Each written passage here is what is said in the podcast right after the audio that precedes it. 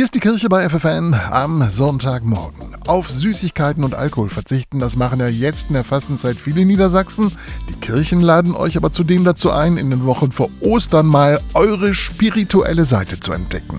Exerzitien im Alltag, so heißt zum Beispiel ein Angebot des Bistums Osnabrück. Drei Wochen lang gibt es jeden Tag einen Impuls. Das kann ein Bibelvers sein, ein Foto, eine Frage oder ein Video. Das Ganze steht unter dem Motto Weiter Grund. Das sagt Gemeindereferentin Ines Wallenhorst. Wir haben uns überlegt, auf welchem Grund stehen wir eigentlich, auf welchem Bodenbelag bin ich eigentlich gerade unterwegs, aber auch äh, der Grund, warum bin ich eigentlich hier, warum bin ich vielleicht noch in dieser Kirche. Also sich nochmal zu vergewissern, wie bin ich denn eigentlich gerade in meinem Leben unterwegs. Konzipiert sind die Exerzitien im Alltag so, dass man sie überall und jederzeit nutzen kann, auch außerhalb der Fastenzeit. Es geht nicht darum, dass jeder morgens um 6 Uhr anfängt mit diesem Impuls, sondern dass ich sagen kann, okay, ich finde das Thema spannend, vielleicht gucke ich sonntags mal rein. Es sind Fragen, die mich äh, eben nochmal meines Lebens vergewissern und ein bisschen Menschen ermuntern zu gucken, was ist denn das, was du jetzt gerade gut gebrauchen kannst? Was passt auch zu dir und deinem Leben? Mehr als ein paar Minuten braucht es nicht, die Anregungen und Impulse zu lesen und sich so Inspirationen, Ideen oder auch einfach etwas zum Nachdenken zu holen, sagt Ines Wallenhorst.